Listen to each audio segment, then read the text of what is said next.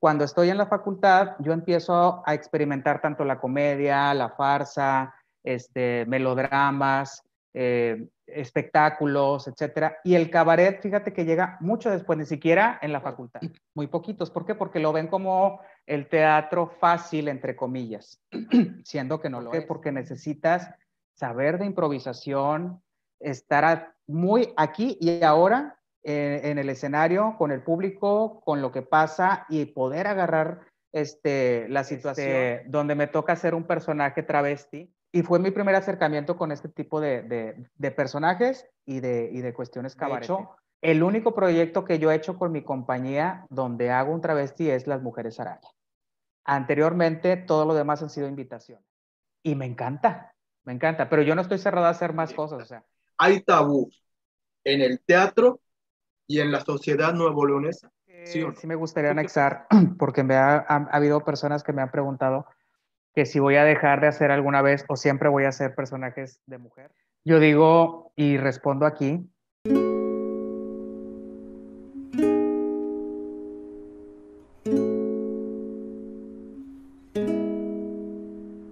En Monterrey, Nuevo León, México, espectadores, jurados, artistas, docentes, compañeros de oficio, familia y amigos han sido testigos de la energía que Eric Villanueva ha demostrado desde los 8 años en la carrera artística. También es egresado de la Facultad de Artes Escénicas, director, actor, productor escénico, director general de Cronos y Kairos y también de CIK Cabaret. Ha realizado teatro comercial, universitario, experimental, musical, infantil, corporal, entre otros. Él lleva en las venas el aprendizaje de vida de docentes y grandes directores de la memoria teatral regiomontana. Un actor que se transforma para el aquí y ahora que el teatro requiere. Hoy conoceremos la trayectoria de una persona que alza la voz sobre temas que impactan a nuestra sociedad, porque hablar de Eric Villanueva implica hablar de la transformación del actor y de su compromiso social como artista.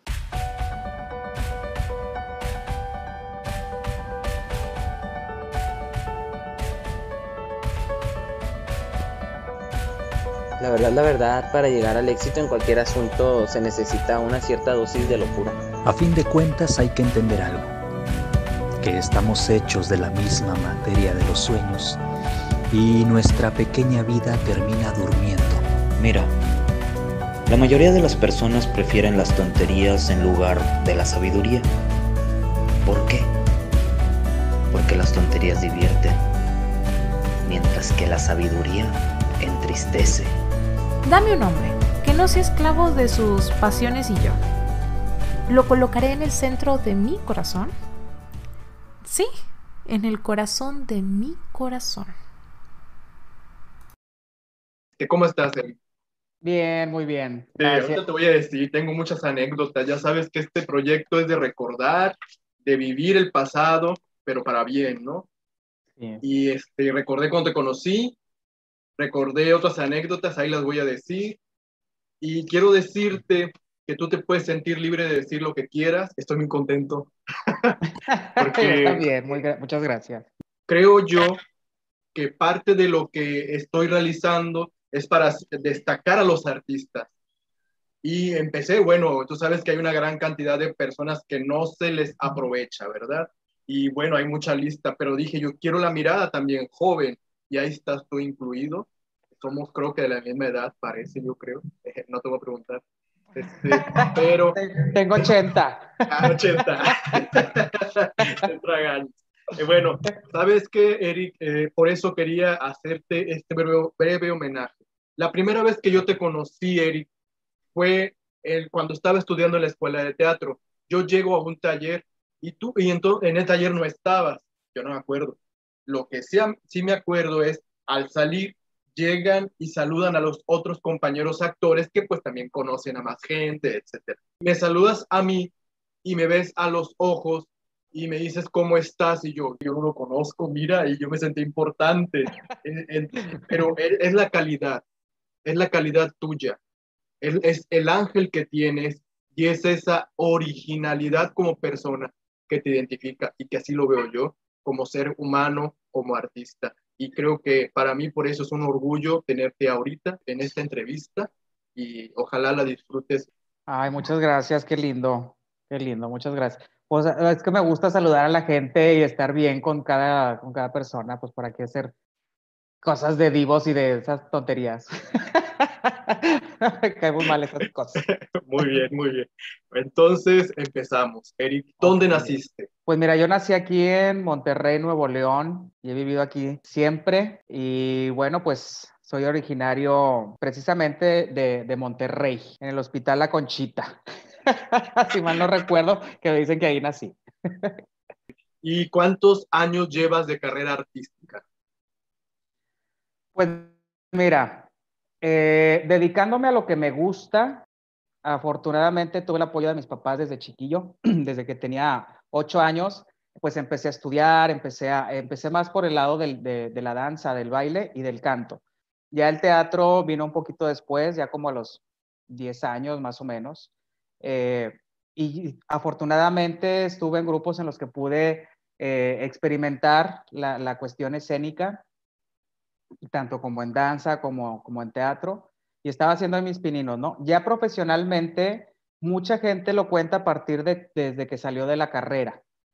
Yo salí en el 2003, más o menos 2002-2003, de la Facultad de Artes Escénicas, pero anteriormente yo ya hacía eh, cosas de danza, de teatro, y bueno, pues no sé, o sea, ya a los 15 años yo ya estaba dando clases en la ANDA. En aquel tiempo estaba la nena Delgado eh, como, como directora. Y pues ahí está, no estaba yo integrado a la ANDA, nada más estaba como un contrato, pero estaba haciendo cosas, estaba dando clases y montaba eh, este, cuestiones coreográficas para diferentes marcas, salían de gira, etcétera, etcétera. Le llegué a montar este, en aquel tiempo, cuando todavía existía Caballo Dorado. Eh, y así tuve la oportunidad de hacer cuestiones interesantes. Eh, y hice varias cosas con, con este, el maestro Julián, Julián Guajardo, con Luis Martín, con Delia Garda, antes de entrar a la, a la facultad. Y bueno, ya tenía ahí un poquito de experiencia, ¿no? También en teatro comercial, llegué a apoyar varias en varias cosas, este, hasta que ya me fui enrolando un poquito más por las cuestiones experimentales, ¿no? Que a mí no me gusta tanto dividirlo, como dice muy bien mi, mi maestro en paz descanse, Rogelio Villarreal, que este, nada más hay dos tipos de teatro, el teatro bien hecho y el teatro mal hecho. Independientemente sea lo, lo que le, la etiqueta que le quieran poner, experimental, cultural, comercial etcétera, eh, mientras lo hagas con el corazón y bien, lo mejor posible, pues es, es lo que vale. Entonces hice un poquito de, de, ciertas cosas, tuve la oportunidad y este, pues desde los 10 años que tuve la oportunidad de estar arriba de un escenario haciendo lo que me gusta, eh, de ahí no he parado hasta ahorita. Y te digo, ya como mucha gente lo cuenta ya profesionalmente saliendo de la carrera, pues entonces tengo desde el 2003 para todas estas personas que, que lo toman así, ¿no? Pues yo lo tomo desde que empecé a hacer lo que me gusta y lo sigo haciendo, ¿no? Y me sigo preparando y sigo estudiando y sigo tomando cursos de todo lo que pueda. Bien, Ahora, tú ingresas a la Facultad de Artes Escénicas y ahí te encuentras con maestro, ya me mencionaste Rogelio Villarreal. Él te marcó, ¿quién más? ¿O es solamente él? ¿O cuál es el docente que a ti te inspira o te inspiró? Fíjate que Rogelio Villarreal para mí es una persona muy importante en mi carrera. Desde que lo conozco, él me dijo, tú eres director. este, me da risa porque pues yo no tenía tanta experiencia como director, apenas en la facultad fue cuando empecé a aventarme a hacer cuestiones de, de, dirección, porque antes pues era coreógrafo, actor, bailarín, pero nunca me había aventado a dirigir como tal. Una que otra cosita, pero no la tomaba yo así como que, ay, soy director. y todavía hasta la fecha. este, pero Rogelio empezó a ver algunos trabajos míos, le gustó mucho, le gustó mi creatividad y todo, me fue este, dando muchos consejos fuera del aula, porque este, lo que tengo que, reconocer es de que fue un maestro que no nada más estaba en el aula y se iba, sino siempre estaba al pendiente de sus alumnos, al menos de mí, siempre estuvo al pendiente y, y me daba consejos, me apoyaba, me decía qué libro agarrar, este, etcétera, ¿no? Fue para mí una persona muy, y lo sigue siendo, muy, muy importante. Le agradezco muchas cosas que me ayudaron a crecer. Y como actor también, también me, este, me llegó a dirigir varias veces y, le aprendí mucho y me dijo, vas muy bien, estás muy bien, tienes mucha capacidad. Y yo le creí. yo le creí, dije, bueno, pues vamos a darle, ¿no?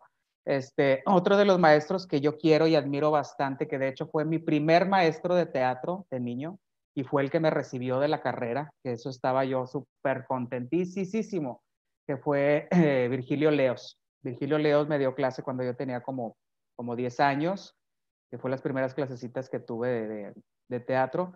Y luego topármelo en la, en la facultad, y yo, sea, ay, no, me va a dar clases, me dio un semestre, luego ya no me volvió a dar hasta el final al final me volvió a tocar este, en cuestión de, actuación y todo eso, y me recibió. Y para mí fue algo maravilloso saber que mi primer maestro de teatro fue el que me recibió de la carrera. Por cierto, dices que a los 10 años, ¿dónde recibiste esa enseñanza actoral o artística? Fíjate que había una escuela que se, se llamaba en aquel tiempo, ya no existe, ITAC, Instituto Técnico en Comunicaciones y Artes. Eh, y ahí estaba él, eh, de repente iba su esposa, la maestra Mirna Cora Leos, eh, estaba José Marroquín Pipo, ahí también, que muchos lo conocen como Pipo, lógicamente, y este, pero como maestro, quitando el personaje del payaso, este, era un maestro súper exigente, con mucho conocimiento, con mucho de la técnica de Stanislavski, nos daba cosas, precisamente éramos niños, pero no nos daba cosas este, o situaciones de improvisación o de ejercicios, no para niños, sino cuestiones donde te hacían pensar y tenías que resolver cosas interesantes. Eso me gustó mucho. Y luego verlo también ya con su personaje de Pipo, cómo respondía y cómo solucionaba las cosas, para mí fue muy interesante. Hay una anécdota en esa escuela que a mí me gusta mucho. Fíjate que a mí siempre he admirado a una actriz este, muy reconocida, que es a nivel internacional, que es este, la India María. A mí siempre me gustó esa mujer. Yo veía las películas de niño y yo estaba atacado de la risa, me encantaba. Este, y, me, y me toca la oportunidad de estar ahí en esa escuela y como estaba en el Teatro Montoya, arriba del Teatro Montoya, había unos pasillos por los cuales nos metíamos a veces que no nos dejaban, pero nos metíamos pues para conocer el teatro que hay aquí, que hay por acá, que hay por allá. Es un teatro enorme, gigantísimo este, con muchísimos camerinos, con muchas cosas y muchos pasajes. Entonces estábamos ahí buscando y había una ventanita chiquita. Eh, y yo me acuerdo que me, asoma, me asomé en esa ocasión, estaba yo ahí, no debía estar ahí, pero ahí estaba. Y acababa de llegar precisamente, eh, tendría yo creo que entre 10, 11 años, un poquito más por ahí.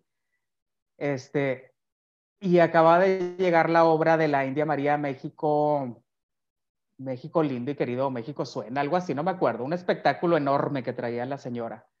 Este, y me tocó verla trabajar en un ensayo y, cómo dirigía y cómo y yo estaba ahí en la ventanita viéndola y yo decía, es ella, es ella, ahí está. Porque pues yo la veía en el cine, ¿no? La veía en películas y todo eso. Y verla tan recia, tan señorona, tan, este, tan profesional. Yo chiquillo veía ay, cómo les hablaba y cómo decía, y esto aquí, esto por acá, y siempre bien derechita y muy, muy propia y muy respetuosa con su elenco, eso sí. Y veía que eran alrededor de 40 personas las que traían el escenario, traía caballos, traía, o sea, era una superproducción que traía la señorona. Entonces yo veía y dije, qué padre, yo un día quiero estar haciendo algo así, o sea, una producción grande. Y para mí fue una anécdota que me quedé ahí en la ventanita viendo eso y dije, esto es lo que yo quiero hacer siempre, siempre, siempre yo quiero estar haciendo eso. Eh, y fue algo que marcó a la señora, yo sé que nunca me conoció, nunca nos vimos en persona, o sea, yo la vi así de lejecitos y para mí marcó, marcó mucho.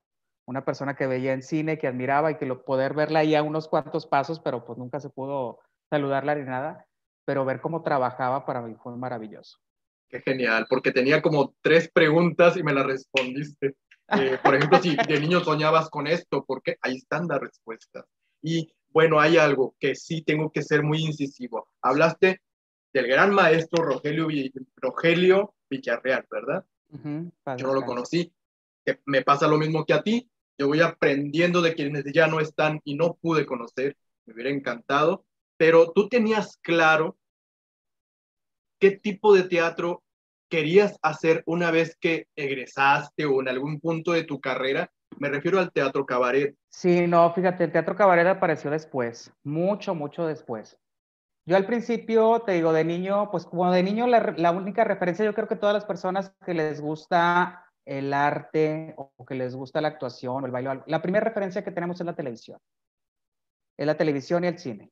Entonces, no existe y no creo que haya una persona que, que haya tenido ese gusto y que de principio diga, ah, quiero ser experimental, quiero ser cabaret, quiero ser... No, porque no conocemos, no sabemos. Hasta una vez que empezamos a, a, a estudiar y vamos aprendiendo todas las gamas que hay de, de, de, estilos, de formas, ¿no? Pero de niño mi primer visión era, bueno, pues yo quiero hacer televisión, quiero hacer pues, la novela, ¿no? Las películas, etcétera, etcétera. Y una vez que fui aprendiendo cosas y que fui experimentando haciendo teatro comercial, este, televisión, cine, etcétera, pues fui aprendiendo un poquito de qué es lo que, hacia dónde va, ¿no? Todo el trabajo del actor, del bailarín. Eh, cuando llego a la facultad y que ya me empiezo a profesionalizar en cuanto al estudio, ¿sí? Este, la profesionalización es de dos tipos, ¿no? Es en cuanto al estudio y también con la experiencia, porque hay gente que estudia mucho pero no tiene la oportunidad de subirse a escenario o están esperando a que lo inviten o se quedan, y se quedan ahí sentados. Yo creo que es, es de ambas cosas, ¿no? o hay personas que no tienen el, estudio, yo he conocido actores maravillosos que a través de las tablas eh, han aprendido muchas cosas y ellos mismos han agarrado, de hecho todos los maestros o la mayoría de los maestros este, de antaño, los primeritos, y ellos mencionan, antes no había escuelas, ellos se hacían, ellos agarraban un libro, empezaban a buscarle por dónde y, este, y la experiencia fue lo que les fue dando todo, todo el bagaje de conocimiento, ¿no? Nosotros tuvimos la maravilla de que ya haya escuelas eh, y poder aprender y poder saber diferenciar, ¿no? Entonces yo creo que va por esos dos estilos la, la profesionalización, ¿no? Tanto el estudio como la experiencia. Y si puedes conjuntar los dos, pues qué mejor. Entonces, cuando estoy en la facultad, yo empiezo a experimentar tanto la comedia, la farsa, este, melodramas, eh, espectáculos, etcétera. Y el cabaret, fíjate que llega mucho después, ni siquiera en la facultad. Como el arte, yo también lo veo que es de tendencias por no decir que de modas, porque es verdad, o sea, de repente, yo sé que a ti te ha tocado que hubo un momento en el que el clown, llega el clown y todo el mundo haciendo clown, haciendo puestos de clown, haciendo esto y el clown la maravilla. Y luego que llegó la tendencia de este, el posmodernismo y todos, ay, pues vamos a ver, que hacer cosas posmodernistas y esto y el otro y que bla, bla, bla. Hubo un momento también en que todo era realismo, este, etcétera, etcétera, ¿no? Entonces llega un auge de repente del cabaret aquí a, a Monterrey, a Nuevo León, y empiezan a surgir cosas cabareteras, pero no todo mundo le entra a ese juego, muy poquitos. ¿Por qué? Porque lo ven como el teatro fácil, entre comillas, siendo que no lo es. Es súper complicado hacer cabaret. Y me he topado con personas mm, con mucho reconocimiento, con mucha trayectoria, pero batallan mucho para hacer cabaret. ¿Por qué? Porque necesitas saber de improvisación, estar muy aquí y ahora eh, en el escenario, con el público, con lo que pasa y poder agarrar este, la situación, interactuar con el público, no salirte del tema, ¿sí? Y sacar algo interesante acorde a lo que se está manejando, ¿no? este, del tema que estés eh, eh, eh, utilizando en ese momento. Y hay gente que no, que no puede, batalla mucho para improvisar, bastante, se quedan así. Dices, pero ¿cómo, verdad? Porque es una preparación. o tener esa chispa en el escenario, ¿no? Afortunadamente, a mí me ha tocado hacer personajes donde le busco, le busco, le busco y encuentro ciertas cosas que pueden funcionar y veo la reacción. Y si no me quedo ahí, siempre busco, busco este, darlos hacia arriba, ver cómo pueden, pueden surgir. Eh, y te digo, en la cuestión cabaretera surge después de, de, de, la escuela. Hubo una, un acercamiento con un musical de Chicago dirigido por Rodolfo Soto, mientras, eh, no me acuerdo en qué fecha fue. Ah, no, sí fue después de la facultad, fue después de la facultad. Este, donde me toca ser un personaje travesti un personaje que sale ahí en, en el musical. Y fue mi primer acercamiento con este tipo de, de, de personajes y de, y de cuestiones cabareteras, pero más sobre el musical.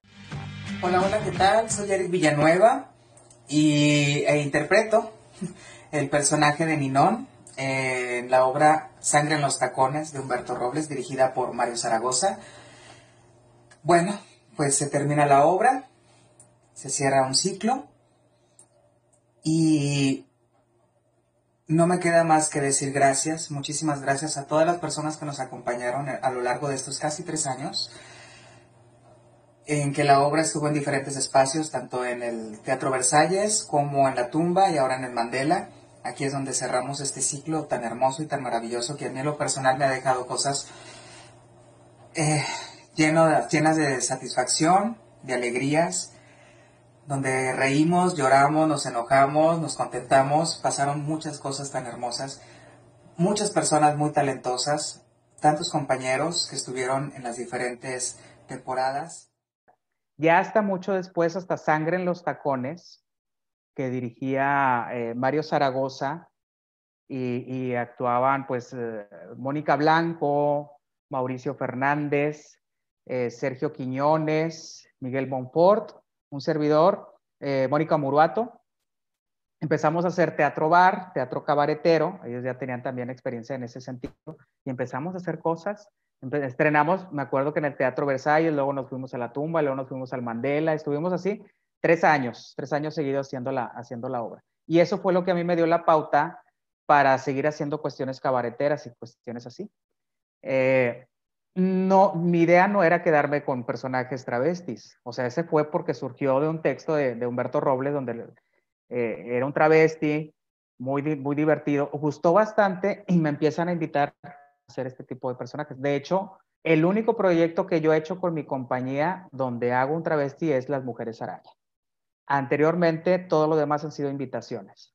Nunca ha sido proyecto directamente mío.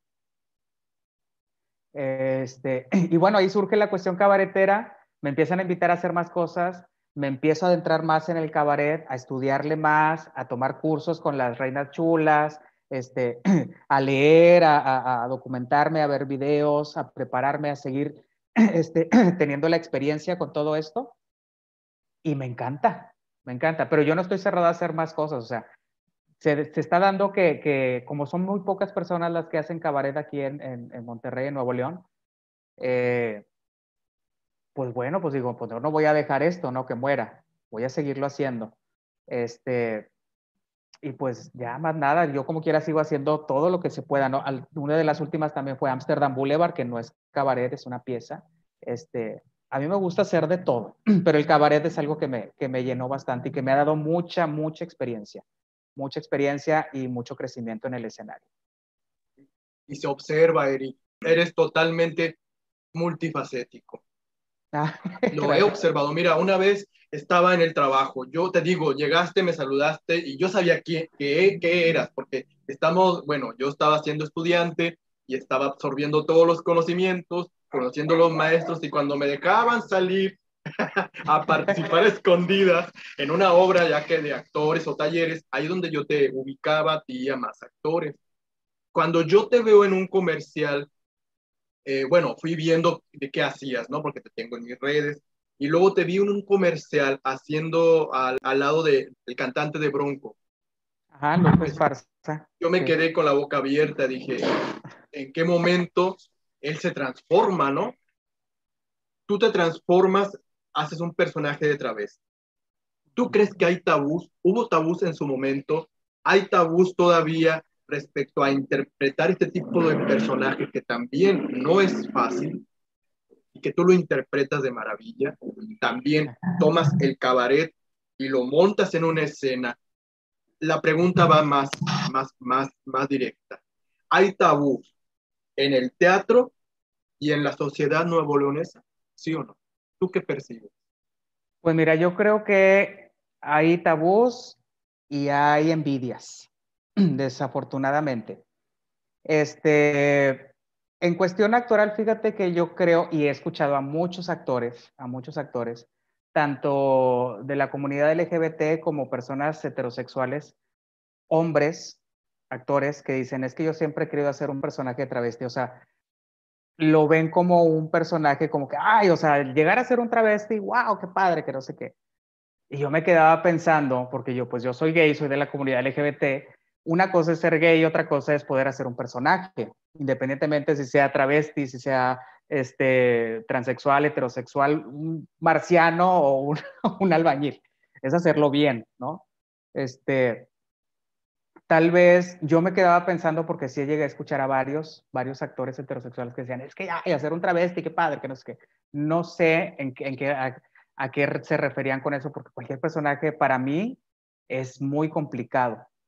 Es muy complicado y se le tiene que dar su tiempo. Es, un personaje es una persona que necesitas conocer, ¿sí? Eh, tiene sus pensamientos, sus sentires, su forma de hablar, su forma de reír, su forma de vestirse, su forma de todo, y tienes que irle buscando, ¿no? Ya sea cualquier tipo de personaje. Si hay tabús en el sentido de que piensan que son personajes muy, uh, sí son personajes llamativos, eso sí, son muy llamativos, pero es, es igual de complicado y de difícil y un reto hacer un albañil, este, una prostituta, un travesti, un niño, una señora de, de la del valle, como una señora de este, muy bajos recursos, ¿no? Este, todo tiene su chiste. Entonces yo, cuando escuchaba esos comentarios, yo decía, bueno, es que mm, yo conozco gente también de la comunidad LGBT que son actores y que les han tocado hacer personajes travestis y sin embargo no los desarrollan completamente o no les dan el trabajo adecuado o no, les, no, lo, no lo forman bien o el director no sabe cómo guiarlos, no se pueden ser muchos factores, ¿no? o simplemente le falta preparación o no sabe. Eh, entonces yo creo que tiene que ver con, la responsabilidad como actor, que tanto te entregas tú a los personajes. Yo soy un actor, como dices tú, de, de, caracterización. Me gusta mucho que el personaje no solamente se vista como se tiene que vestir. Y aunque yo me sienta a veces incómodo, bien decía Dardo Aguirre en paz descanse, tú tienes que buscar la comodidad del personaje, no la comodidad del actor. Y ahorita yo conozco actores y actrices que buscan la comodidad del actor, no del personaje. ¿sí? Hay veces que yo este, me ponía cosas para ciertos personajes y decía, pues es que así es como es el personaje, así lo, explica el, texto, así es como el, personaje se siente a gusto. Yo tengo que buscar como actor irme eh, adecuando a esos uh, aditamentos, ¿no? Que son efectos, que son cuestiones externas, ¿no? Pero también tengo que buscar cómo se va a reír, cómo va a hablar, cómo va a mirar, cómo va a pararse. Cada personaje que hago me gusta que sea diferente, que sea lo que necesita. Este, y esto de, de las envidias que te menciono, te lo digo porque me ha tocado escuchar a personas o personas indirectamente que dicen, Eric ya se casó con eso, o sea, ya todos los personajes que hace son travestis y que no sé qué. Este, me da mucha risa porque pues he hecho más personajes. Dentro de siempre busco hacer un personaje, eh, si me sale un personaje travesti, hacer otro personaje diferente. Me ha tocado hacer, mientras estaba, por ejemplo, este, con un personaje en un día de orgullo, que era un travesti que imitaba a Alejandra Guzmán. A la par estaba en una pieza que se llama Santo Cangrejo, donde hacía un aduanero heterosexual con novia y todo el rollo, pero si tú ves una fotografía de estos dos personajes, vas a voltear a ver el travesti. Por lo espectacular que se puede ver, ¿no? Que la pestaña, que el brillo, que las pelucas, que bla, bla, bla, ¿no? Entonces siempre son más llamativos esos personajes. Pero una cosa es que sean llamativos y otra cosa es que, que uno u otro sea más complicado. Ambos son, son complicados y se necesita su tiempo, ¿no? Eh, y bueno, lo que yo respondía a estas cosas que me decían, es que dijeron que ya te casaste con eso. Y les digo, bueno, pues vayan a ver el trabajo. Cuando vayan a ver el trabajo, entonces me dicen si los personajes son iguales, porque yo creo que cuando te casas con algo es que te casas con un personaje y eso lo hace mucho el comediante. ¿sí? Yo soy actor, no soy comediante. Que hago comedia es una cosa, pero también hago piezas, hago diferentes cosas, ¿no? Eh, y yo creo que es más que nada con eso, aparte de, de, de decir, ay, bueno, pues siempre hace lo mismo, voy a ver el trabajo y ya tú dirás, ¿no? Eh, sin embargo, por ejemplo, he visto actores o actrices que hacen muchas obras, pero siempre son los mismos. Siempre hablan igual, la misma risa, los mismos parados, los mismos vicios, lo mismo todo, y ya con dos, tres obras, y, estoy haciendo ahorita cinco obras. Ah, pues qué padre, todas son iguales. este, se oye muy así, pero es realidad, ¿no? ¿Por qué? Porque también lo, lo pongo hacia como me lo ponen a mí, ¿no? Que es que siempre haces travestis, pero cada uno es diferente, y no todos son travestis, unos son mujeres, otros son transexuales hay que irle buscando y saber y ver el trabajo de los compañeros. ¿no? A mí me gusta mucho ver teatro, ir a ver el trabajo de todos cuando puedo y, me encanta ir a ver de todo, de todo, tanto comercial como experimental, cultural, amateur, de todo lo que pueda, musicales este, y cine también. Este, pues yo creo que va por ahí también la, la cuestión del tabú que mencionas, ¿no? Que, que, hasta dónde llegan estos personajes, qué es lo que ocasionan. Con el público, al público le fascina. Al público le fascina porque porque es algo que, llama la atención y divierte. Yo lo que estoy buscando también con los personajes que hago es dejar un mensaje, algo que a mí me interesa como comunidad, ¿no? Eh, no nada más que vayan a ver al, Jotito, a reír, eh, que vayan y, y, se rían o se burlen de él. No, a mí me gusta que los personajes tengan contenido y que dejen algo, que el público diga, ah, órale, en Mujeres Araña, de hecho, hay unas frases este, que menciono en el texto que escribí, precisamente por eso, que, dice un personaje, es que yo quiero tener un amigo gay, un amigo travesti, porque siempre están bien alegres, siempre son bien picharacheros y, y cuando estoy deprimida, pues me hacen reír. Y la respuesta es, no somos payasos ni somos perritos para estar entreteniendo, somos personas que sufrimos con la sociedad y que sufrimos con muchos abusos, con muchas cuestiones. ¿Y qué es lo que nos queda también? Pues no vamos a estar llorando, tenemos que reír, ¿sí? Y si eso te da felicidad, qué padre, pero no nos tomes como, un, como una mascota. o sea, no nos hables nada más para hacerte reír. Háblanos porque, porque tenemos esencia y porque somos amigos.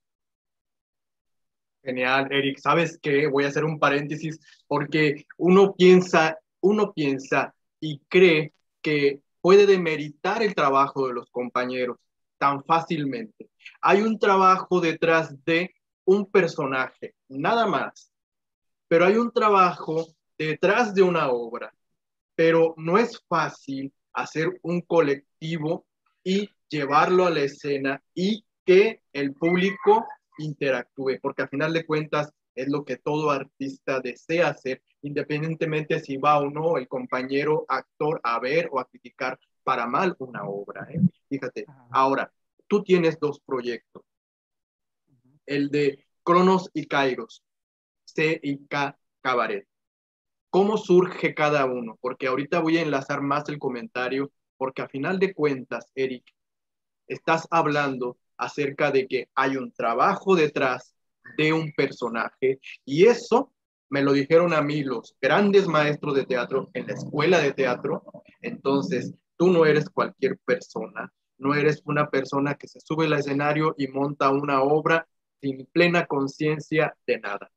Hay un trabajo interesante detrás de cada proyecto. También voy a hablar de eso, ya lo observé. Yo lo observé desde hace años, no es desde ahorita, lo voy a comentar, pero háblame sobre, sobre estos dos proyectos, cómo surge cada uno y cuál es la finalidad de cada uno de los Mira, este, bueno, Cronos y Cairo surge, eh, anteriormente se llamaba Albedo en Cuerpo Oscuro, Albedo nada más, y ese surgió como un proyecto donde queríamos hacer un grupo, hacer un equipo, Alejandro Alonso y un servidor, allá por el año 2000, 2001, donde todavía estábamos en la escuela, e hicimos un, un trabajo que se llamó Albedo en Cuerpo Oscuro, que eran cinco o seis, textos más o menos del maestro, este, del, del, autor de Amsterdam Boulevard, Jesús González Dávila. Escogimos cinco o seis textos de él e hicimos un espectáculo y le pusimos Albedo en Cuerpo Oscuro. Dirigimos Alejandro Alonso y yo. Eran alrededor de 14, 13, 14 actores en escena y actuaba, yo invité a actuar y me dijo que sí, afortunadamente el maestro Francisco Cifuentes, gran maestro, este, en paz descanse, que fue maestro de Rogelio Villarreal y que fue maestro de muchísimos maestros, este, y yo pues maravillado, ¿no? De poderlo dirigir al maestro. Él representaba el papel de Jesús González Dávila. Eh, sacamos este, este, ah, este espectáculo, lo sacamos y lo pusimos en el Naranjo Estudio Escénico cuando existía en aquel tiempo. Y pues viene, pues ya la empiezan a, criticar profesionalmente. Me acuerdo que la criticó la maestra Ana Laura Santamarina. Este, y le dio muy buena aceptación, o sea, habló muy bien del proyecto.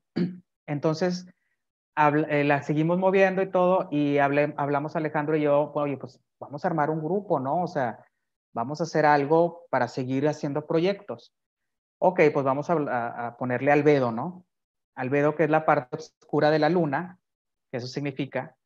Este, y esto lo, lo hicimos así por la cuestión de González Dávila, que su símbolo dentro de las obras es la luna y todos sus personajes son muy oscuros. Este, pues autor de, de, La calle y de otras cosas así muy fuertes que se han llevado a cine. Este, pasa algo de que pues ya este, cada uno agarró su rumbo, este, Alejandro ya empezó a hacer otras cosas y yo empecé a hacer otras, que bueno, pues ya. yo necesito continuar, cambio el nombre a Cronos y Kairos eh, y empiezo a hacer cosas eh, de danza y de teatro, nada más que lo pongo grupo escénico, no grupo teatral. ¿Por qué? Porque manejo danza, manejo música, manejo, o sea, pues las cuestiones que me gustan hacer, ¿no? Si yo lo encierro nada más en cuestiones teatrales, pues me cierro nada más a puro teatro, ¿no? Pero he hecho cosas de danza también y he montado cosas de danza. Eh, y surge más o menos en esos años para armar el, el, el grupo, ¿no? que todavía muchos de ellos siguen, además que unos de repente están detrás, están en producción, de repente actúan, pero ahí seguimos, somos varios que estamos eh, dentro del grupo. Está, este, pues, Lluvia Valles, Vero Cárdenas, Clara, Clara Valles, que somos ya parte del, equipo, ¿no? Betty Aguirre, este, etcétera. David de la Peña, que también ya está, casi siempre está en los, en los, uh, en los créditos, apoyando en cuestiones de producción, etcétera.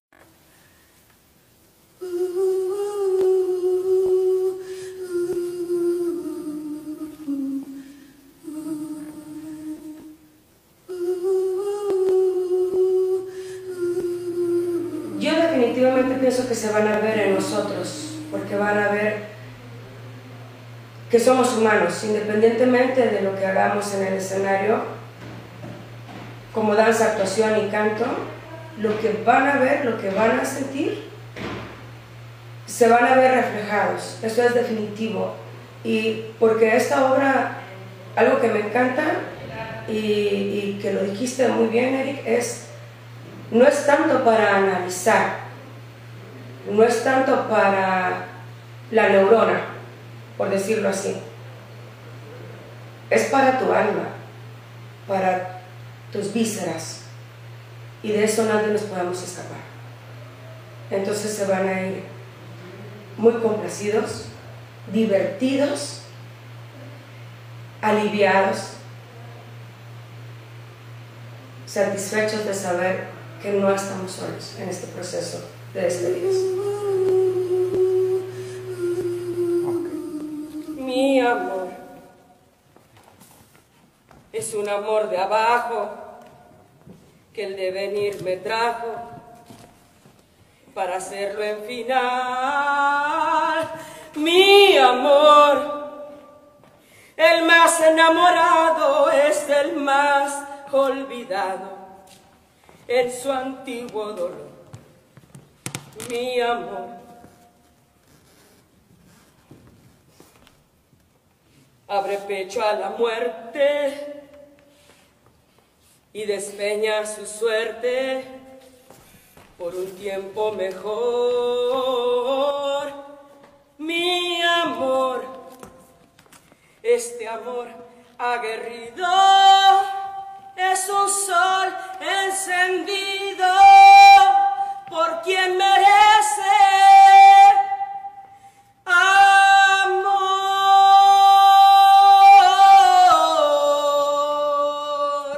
amor, amor, amor, amor.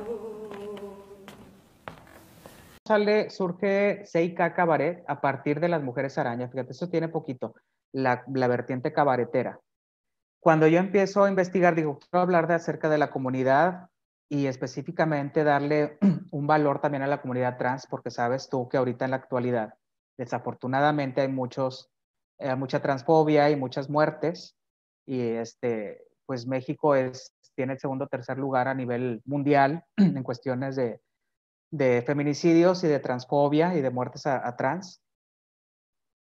Eh, dije, bueno, pues vamos a hacer una investigación. Me tardó cinco años en hacer esta investigación, investigación de campo. Fui a hablar con personas que conocía trans, fui a colectivos a conocer personas trans, tanto hombres como mujeres, este, personas heterosexuales. Tengo todas las entrevistas que más adelante quiero hacer este documental abierto. Eh, todavía no lo, no lo conjunto todo y armo este proyecto que se llama Las Mujeres Araña y me hago la labor de, de buscar actores que sean, que sean gays o lesbianas o etcétera y que sean abiertamente, o sea, que no tengan miedo de decirlo. Y encuentro algunos actores y todo, pero sí algunos, no, no, yo no, yo no. Dije, bueno, pues está bien, lo que necesito es que sean abiertos, ¿no? Porque meto cuestiones personales también en la historia. consigo ya todo el equipo, armo también con, Viridiana Sánchez la música, la música original y todo. Eh, y surge la página de C y K Cabaret, que es Cronos y Kairos Cabaret. Y para armar precisamente con este equipo que donde todos están puestos, me dicen, vamos a hacer más cosas cabareteras y vamos a darle, vamos a darle. Entonces digo, bueno, para, para seguir con esto, este, voy a armar eh, eh, K Cabaret, para seguir haciendo cuestiones eh, eh, cabareteras, ¿no? Y así es como, como se divide, ¿no? La, vertiente de Cronos y Kairos Cabaret. Pero luego pasa lo de la pandemia. o sea, tenemos ya esta cuestión de, de, las mujeres araña. De hecho, cerramos la, la, última función que dimos de las mujeres araña, cerramos y al día siguiente cierran todos los teatros y todos los lugares y todas las cosas. Eres un ser auténtico, Eric auténtico. Y creo que eso hace falta en los escenarios, en, el trabajo junto al compañero, en, la carrera artística y en la vida, ¿no crees? Entonces, yo creo que eso sello lo traes puesto, lo plasmas en tus proyectos y yo, no, yo creo que lo que te digo no es nuevo, ya te lo han de haber reconocido. ¿Qué buscas tú entonces en las personas que van a conformar tu equipo? Fíjate que que para mí es muy importante precisamente eso que dices, hacer equipo. A mí, yo soy de las personas que soy muy humanitaria. Al momento de invitar a alguien a trabajar conmigo, me gusta ser sincero, muy sincero en cuanto a pagos, en cuanto a ensayos, en cuanto a todo. De hecho, yo lo expongo. Cuando invito a alguien le digo, así va a estar el asunto del pago, así va a estar el asunto de esto, el asunto de aquello, que bla, bla hay mucha gente que no lo habla, o sea, nada más te invite todo y lo, ¿y cuánto te van a pagar o cuánto? No, no sé, no hablamos de eso, como que les da miedo, no sé. Y, y, yo también me pongo en el lado del actor, ¿no? Porque también soy actor, digo, pues es que son cosas que se tienen que hablar. Una cosa es armar familia, pero también está la cuestión profesional, ¿no? Fíjate que, que para mí es muy importante precisamente eso que dices, hacer equipo. A mí, yo soy de las personas que soy muy humanitaria. Al momento de invitar a alguien a trabajar conmigo, me gusta ser sincero, muy sincero en cuanto a pagos, en cuanto a ensayos, en cuanto a todo. De hecho, yo lo expongo. Cuando invito a alguien le digo, así va a estar el asunto del pago, así va a estar el asunto de esto, el asunto de aquello, que bla, bla. Hay mucha gente que no lo habla, o sea, nada más te invite todo y lo, ¿y cuánto te van a pagar? O cuánto? No, no sé, no hablamos de eso, como que les da miedo, no sé. Y, y, yo también me pongo en el lado del actor, ¿no? Porque también soy actor, digo, pues es que son cosas que se tienen que hablar. Una cosa es armar familia pero también está la cuestión profesional, ¿no? Y, este, y bueno, algo que me gusta mucho es armar eh, equipo, que se haga un equipo sano, una cuestión familiar, este, de unión. Cuando hay personas que no embonan con esto, pues sí les comento, les digo, mira, ¿sabes que necesitamos? Que haya más empatía, que haya una, pues un, un, entendimiento, ¿no? Porque sabemos que desgraciadamente aquí en, en, Monterrey, en Nuevo León y en muchas partes, ¿no?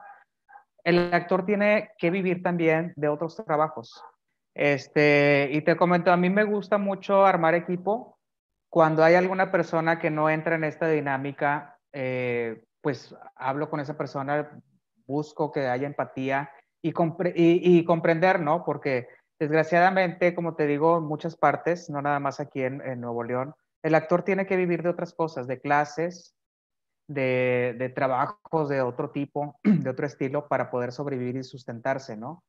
Entonces yo no puedo tampoco exigir, quiero, te quiero aquí tantas horas y quiero que hagas esto y que estés y que...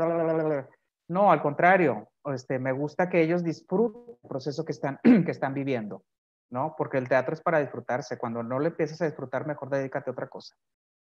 Entonces también uno como director o como, o como dirigente de un proyecto, eh, cuando no le das las prestaciones que le están dando en el trabajo, cuando no le das el sueldo fijo que le están ofreciendo en otro trabajo, cuando no le das mil cosas para que él se pueda sustentar o ella se pueda sustentar, entonces tienes que ser flexible, creo yo.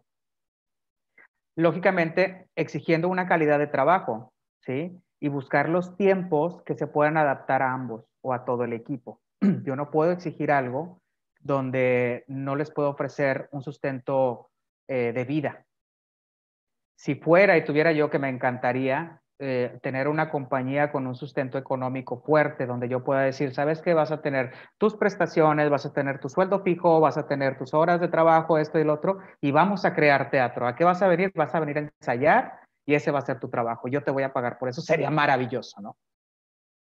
Sería increíble. Pero sabemos que dentro de nuestra, nuestra realidad no es así. Entonces, hay compañías que sí lo logran, que son compañías fuertes, que tienen sustentos de, apoyos económicos de empresas, o etcétera, etcétera, ¿sí?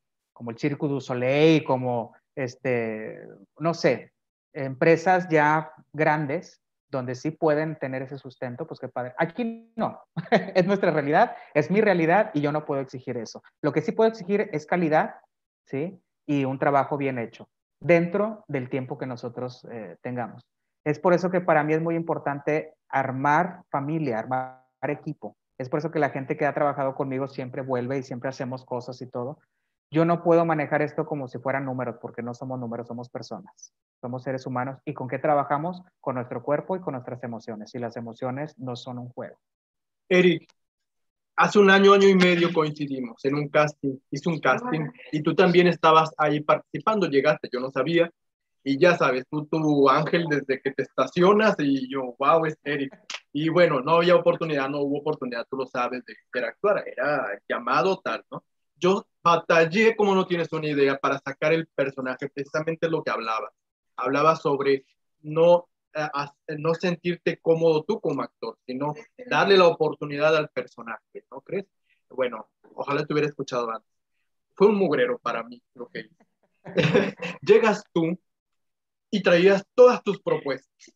Traías propuesta de vestuario, traías propuesta de maquillaje, le decías al director, mira, tú quieres esto, mira, yo traigo toda esta gama, ¿qué es lo que quieres? Tú elige. Tú traías todo el timing, todo lo traías. Y yo dije, ahí está la clave.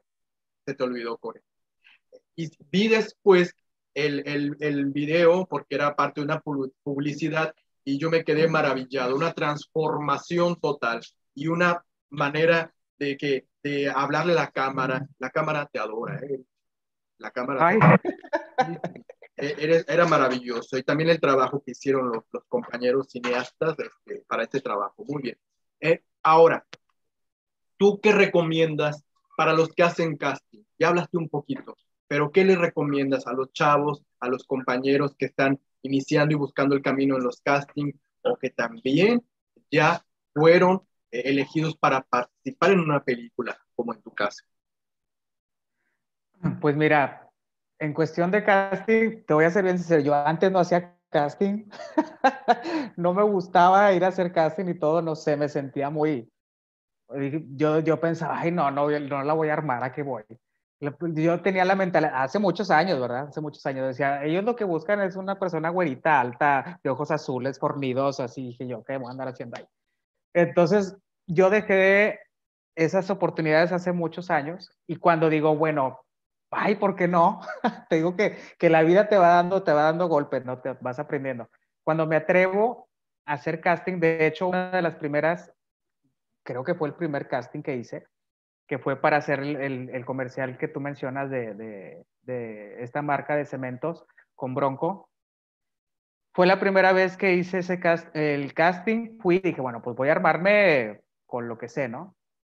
Y a quitarme miedos, a quitarme miedos y a jugar. Si quedo, qué bueno, y si no, pues no. Es una frase que a mí me encanta mucho, que, que se la dijeron a David de la Peña y David de la Peña me la pasó a mí, yo la tomo como, como ley de vida, es, tú atrévete, te van a decir muchos no, uno te va a decir que sí, de 100. Entonces, pues con eso, ¿no? Entonces yo dije, bueno, pues me van a decir que no, y si me dicen que sí, qué padre. Pero entonces no pasaba nada. Entonces yo voy y hago eso, ¿no? Busco la manera de, decir, bueno, esto es lo que sé, esto es lo que ofrezco, ¿te sirve? Va, vamos a jugar. No sirve, bueno, pues con permiso, habla a alguien que sí le funcione, ¿no? Eh, y, por ejemplo, lo que yo les podría comentar es, atrévanse, háganlo, prepárense. Después de ahí ya me atreví a hacer más castings, en muchos eh, no he quedado, este, y en, otros afortunadamente sí. No he hecho tampoco muchísimos castings como yo quisiera, pero he hecho varios. Y en otros donde llegas inmediatamente te das cuenta si, si vas a, a, dar el perfil o no. Porque ya cuando te ponen a, trabajar o algo es cuando tú ya dices, bueno, ya estoy aquí, sé que no voy a quedar por ciertas cuestiones, va. Este, pero la experiencia la, la, la tienes, ¿no? Y hay otros en los que piensas que sí, pero pues no quedas. y así pasa, ¿no? Eh, ah, te voy a decir, el único casting en el, el, que sí hice y me atreví a hacerlo fue de teatro.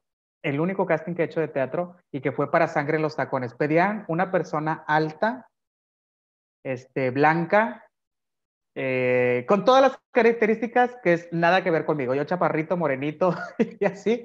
Y decía, ay, pues yo quiero ir a hacer la, la audición, hombre, como quiera. Y fui y me aventé, ¿no? Dije, órale, vamos a jugar. Jugué y les gustó mucho. Entonces me dicen, ¿sabes qué? Nuestra visión era tener una persona alta, blanca, así, así, así, pero nos gustó lo que hiciste, va, te quedas. Dije, órale, qué padre, ¿no? Qué chido. Así igual puede pasar en alguna cuestión de, de, de cine o de comercial. Tú vas y puede surgir que, que, lo que estés haciendo funcione, a pesar de que las características que piden, ¿no? Habrá momentos en los que comerciales o así, donde sí sea muy específico, ¿no? Donde se necesite que la imagen sea así. Dices, bueno, pues ya la experiencia la tienes. Pero sí es atreverse, atreverse a jugar y a saber que va a haber muchos no. Eres promotor cultural. Ya hablaste acerca de, de tu experiencia o tu acercamiento a través de la danza. Tienes demasiados años de experiencia, no lo sabía yo. ¿eh? Y también coincidimos ahí como promotor cultural. Yo nunca he podido estar, ya ves que vas cada, cada año, ahorita por la pandemia no se fue. Pero te vi ahí en todo tu esplendor como maestro, maestro de jazz, ¿verdad? Pues mira, este, pues es que toda la danza es de interpretación. Un bailarín también es actor. Y un actor hasta cierto punto es bailarín porque maneja su cuerpo de muchas formas. Eh, técnicamente son diferentes, pero se unen mucho cuestión interpretativa. Promotoría cultural, pues es más que nada en la docencia. Y a mí me gusta mucho, mucho enseñar y aprender del alumno. Y ahorita que tengo alumnos chiquitos, que son de primaria, me encanta poder aprender de ellos. Vienen con mucho talento. Y sabes que algo que, que me ha gustado mucho también es poder quitar o buscar la manera de quitar los miedos a, atreverse a estar en un escenario con los niños y que ellos sepan si es lo que quieren hacer y cómo lo pueden lograr. Que ellos sientan esa pasión que yo siento por el teatro, por la danza. Más que nada es darles eso, ¿no? A los niños. darles técnica, pero aparte de esa técnica, eh, que digan, yo le apuesto para ser bailarín, le apuesto para ser coreógrafo, le apuesto para ser este, actor o director y si no es así, si van a ser doctores, ingenieros, lo que sea, que le apuesten a ser un público, un público de arte, que vayan y que vean y que puedan disfrutar. Qué bien que canalizas todo tu conocimiento, ¿eh? lo has canalizado y has sido generoso. Eres generoso también. Eh, eres generoso al compartir lo que a ti te hizo crecer. Es, eso también es otro punto que hay que destacar. ¿Y en qué andas ahorita? Con lo que nos está permitiendo la pandemia, ¿en qué proyectos anda ahorita Eric Villanueva? Pues mira, ahorita afortunadamente me hablaron de producción en Noreste para apoyar en cuestiones de, coreografía y eh, dirigir. Este, hasta ahorita apoyé en un proyecto que se llama Noches de Cabaret con Kimberly, que es una influencer. Ella no es eh, actriz, no es artista, pero es una persona muy conocida y, este, y bueno, estuve trabajando con ella y con grandes talentos este, eh, locales, bailarines, eh, transformistas, que va hacia el, hacia el lado del teatro de revista, que, que, aquí en Nuevo León se ha estado perdiendo mucho, entonces aquí están rescatando esto, ¿no? De hacer, no, no es el teatro de, de pues muchos este, lugares de bares, etcétera, es parecido, pero es llevado más hacia el teatro de revista. Y eso me agrada. Eh, homenaje a Francis, donde se hace un homenaje a Francis, este gran travesti ícono este, con reconocimiento internacional que le abrió las puertas a muchísimos transformistas. Y luego eh, también me dan la oportunidad de, elaborar, de, colaborar con coreográficamente en el espectáculo que trajo Niurka, que también es muy, muy cabaretero. Eh, y ahorita estoy dirigiendo una obra que próximamente va a estar en los escenarios. Estamos trabajando muy, muy padre. Una obra de teatro, una, este, una comedia fársica muy, muy rica que se llama Nosotros los Félix. Me invitan a, dirigirla y bueno, pues estamos ahorita con eso, ¿no? Y aparte tengo ahí otros proyectos con, con, con mi grupo este, y con otras personas, con Isabel del Bosque, con David de la Peña, que estamos armando cosas interesantes y que un poquito más adelante los vamos a, los vamos a, a publicar y, ver qué más surge, ¿no? El chiste es estar en movimiento. Eh, lo que sí es de que pues me estoy yendo también con cuidado porque como sabemos cómo está la situación económica ahorita, este, y el producir teatro, pues realmente los que lo han hecho, pues mi admiración total. Yo ahorita digo, bueno, me voy a esperar tantito, vamos a ver qué onda a, seguir trabajando haciendo teatro y danza, pero ya sobre invitación. Y ya las cuestiones de producción que yo haga, las haré un poquito más adelante, ya que esté un poquito más estabilizado todo el asunto, ¿no? Y también mi asunto, ¿no? Mi asunto económico, para poder ofrecer cosas interesantes a las personas que inviten.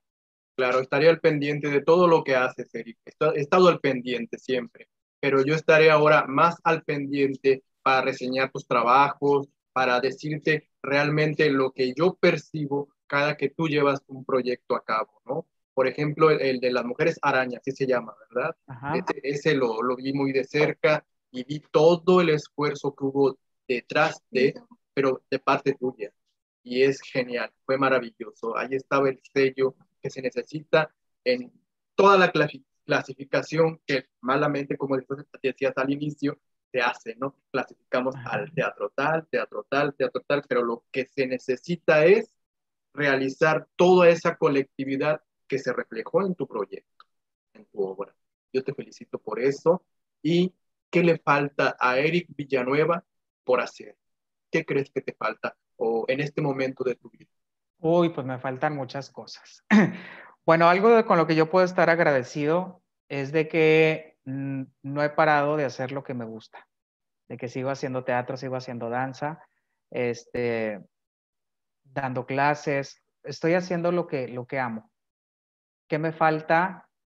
Pues seguir levantando la mano, levantando la mano por todas esas personas que son silenciadas y que me gusta hacerlo de manera en entretenimiento, de poder hablar de la comunidad, poder hablar de las mujeres, poder hablar de los niños, poder hablar de los desaparecidos, poder hablar de muchos temas que a mí me llaman la atención y que me, o algunos de ellos me, me, dan fuerza para poder hacer muchas cosas. Y no solamente, ay, si voy a hablar de, de, los desaparecidos, de las mujeres, de los feminicidios, no solamente hacerlo de manera seria, escénicamente hablando, sino, como decía Molière, la forma en que podemos armar conciencia a la gente es a través de la risa. Este, todo esto, tú te ríes, abres la boca y entra. y en el momento en que dejas de reír, se va la reflexión y dices, ah, ¿qué está pasando? es por eso que me encanta hacer cabaret y me encanta, me encanta hacer este tipo de cosas. Que hago también piezas, ¿no? Pero, pero yo creo que, ¿qué me falta? Seguir aportando.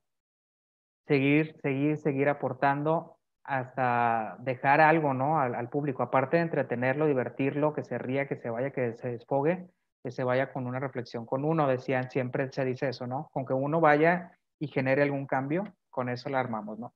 Y es muy cierto. Creo que es cierto. Genial, genial. Finalmente, ¿qué te ha dejado a ti el teatro?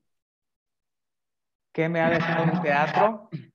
Me ha dejado experiencia, crecimiento, madurez, me ha dejado personas maravillosas que he conocido, que algunas están, otras no, me ha dejado alumnos que veo que, que, que, confirmo que les di esa cosquillita en el corazón y que se apasionan por lo que hacen y que he trabajado con ellos. De hecho, ahorita estoy trabajando con algunos de ellos que fueron alumnos míos de niños y ahorita ya los veo adultos y todo. Digo, ¡ay, qué padre!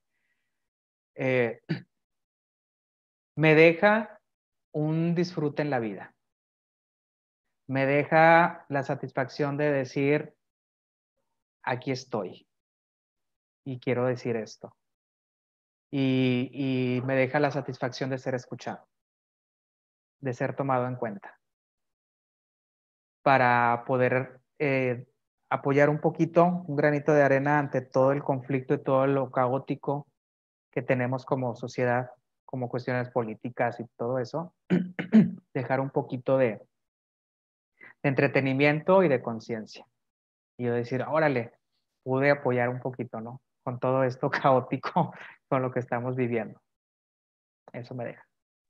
Claro, Eric. Muchas gracias por abrirme las puertas de, tu intimidad, porque realmente las preguntas fueron pensadas con respeto, porque eso es lo que te mereces. Creo que tiene mucho para ti, para una persona que trabaja en, ser mejor ser humano, en actos y palabras, porque una cosa es decirlo y otra hacerlo, tú lo conjugas.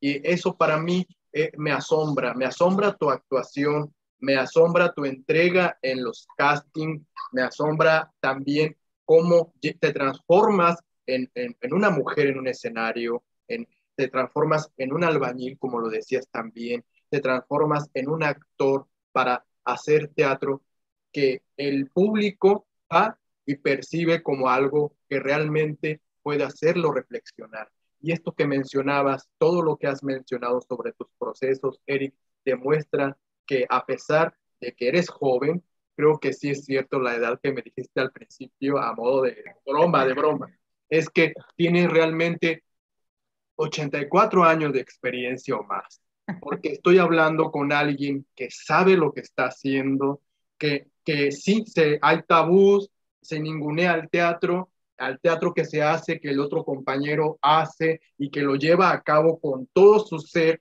pero tú realmente sabes lo que estás haciendo, eres auténtico de inicio a fin, desde que empiece el día hasta que termine, yo lo he comprobado, yo he convivido contigo, he interactuado y eres maravilloso. Y eso lo transmites en la vida, en el escenario, en el set de filmación, en tus propuestas de dirección y en tu aprendizaje que estás transmitiendo en esta entrevista. Gracias por eso. Yo sé que faltan muchas preguntas más, pero yo iré investigándote y lo voy a ir agregando a la entrevista porque es lo que te mereces. Este es un homenaje para ese empeño y eso que estás haciendo con tanto amor. Muchas gracias. muchas gracias a ti. ay, qué bonito todo lo que me dices. Esta me da emoción, me da sentimiento.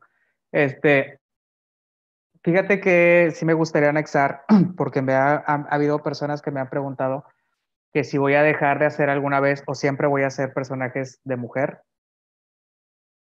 Yo digo y respondo aquí, este, mientras nos sigan matando, mientras nos sigan violentando, mientras la comunidad necesite un portavoz, ya sea en el arte, en el teatro, en la danza, de alguna manera, los personajes que yo hago van a seguir existiendo, porque necesitan estar ahí. Eh, y bueno, pues a todas las personas que están viendo esto, y sobre todo a ti, Aaron, muchas, muchas, muchas gracias por la invitación, por hablar un poquito de, de, las cosas que nos apasionan, este, por darme este espacio eh, y a todas las personas que me he topado alguna vez, alguna vez en, en, en la vida escénica. Gracias por todo lo que me ofrecieron, por todo lo que aprendí, lo bueno y lo malo. Este, y más que nada a todas esas personas que continuaron con las cuestiones que, que, les haya dejado como docente. Espero que hayan sido cosas bonitas, porque ha habido personas que no se dedican al arte, pero que, que les dejé una marca y me lo han hecho saber y eso para mí es invaluable, es, es maravilloso. Eh, y pues sí, vamos a seguir haciendo esto que nos gusta, teatro cabaret, personajes de hombre, de mujer, de chango, de niño, de padre, de lo que sea, eh, que tengan algo que yo necesite decir. ¿no? Sí, porque se necesita tanto. Pues feliz, feliz y agradecido. Fíjate que hubo algo que me dijo Hernán Galindo que a mí me llamó mucho la atención y que me quedé, ay, órale. Una vez fui a Casa Musa y me dice, Eri, ¿cómo estás? Este, oye, pues te quiero felicitar. Y yo, ay, ¿por qué? Me dice, porque tú estás haciendo, dice, mucha gente no lo ha visto, pero tú estás haciendo, a mí me sorprendió mucho ese comentario y se lo agradezco de todo el corazón. Este, me dice, porque tú, está, tú estás rompiendo o este, cuestiones escénicas en Nuevo León. dice, dice, cuando se empiece a hablar un poquito más del trabajo de los actores, dice, tú eres antes de y después de Eric Villanueva. Y dije, ay, ¿por qué maestro? Me quedé así. Me dijo, porque eres el único actor que yo conozco que ha hecho muchos personajes de este estilo. El único. Dice, y está rompiendo paradigmas y está rompiendo pues Y yo me quedé sorprendido porque yo no me esperaba ese comentario del maestro. Yo fui a ver un trabajo de él este, estuvimos platicando ahí en su casa, en Casa Musa, y luego que me va diciendo eso, y me felicitó y todo. Y un día antes me había dicho alguien, ay, es que siempre los mismos personajes, que no sé qué.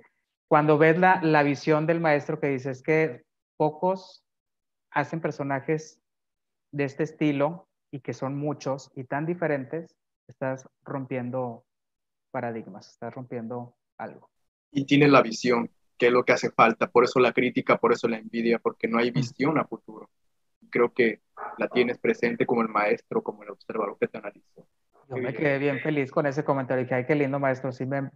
Y fue también un, una fuerza de decir, claro, y es esto, yo tengo muy, estoy muy convencido de esto. Y que te digo, mientras yo siga viendo que hay eh, trans asesinados, homosexuales, este, eh, no sé, violentados, etcétera, estos personajes van a seguir viviendo y voy a seguir levantando la mano por esta comunidad en la cual yo también pertenezco. Claro, pertenecemos. Muchas gracias por lo que haces, ¿eh? porque no todos en la comunidad vamos por, los, vamos por caminos distintos, ¿no? Y yo me alegro mucho de que tú estés enfocado en lo que nos sucede, pero sobre todo a los trans, ¿no? Porque son, es demasiada homofobia, mucha indignación. Creo que tú lo has vivido a flor de piel este, al ver todos los testimonios que ojalá yo también ya pueda ver esto que tú estás como allí planeando hacer para mostrarlo al mundo, deberías demostrarlo y voy a ser el primer espectador, quiero verlo. Fíjate que estos personajes eh, me han dado también ciertas críticas muy así de que, ay, siempre lo mismo, pero esos personajes me llevaron al cine y me llevaron a televisión a cosas internacionales y eso fue algo que yo le agradezco mucho a estos personajes. en la primera película que hice fue con Simón Sepúlveda, hice un, travesti y fue para cine, este, Cine Minuto. No fue un largometraje, pero el cachito donde estaba también fue para Cine Minuto y se fue a muchas partes. Y, luego hice un video también de, de, de travesti con el personaje de la negra para un, un, grupo musical muy reconocido. Para la canción se llama Mi Chula Adolescente. Sí, lo vi. Hace unos. Hoy lo acabo de ver. y así, fíjate, estos personajes me han dado cuestiones muy, muy padres de, de, de trabajos muy, muy, muy lindos de cine y de, de, videoclips y eso. Bueno, gracias. Muchas gracias, Eric, por, por ser así por permitirme. A ti, porque, a ti, porque no me cobraste para la entrevista. no, hombre, ¿cómo crees? No, espérate, a ver, ¿dónde te pago o qué? Muchas gracias, Eric. Entonces, a ti, hermoso. Fuerte abrazo y ahora sí, que disfrutes tu cigarro. Y esto que estás haciendo tú es de aplaudirse, es muy, muy padre. Gracias. Y muchas gracias por darnos espacio a todas las personas que nos dedicamos a esto. Y dar un poquito de lo que sabemos, ¿no?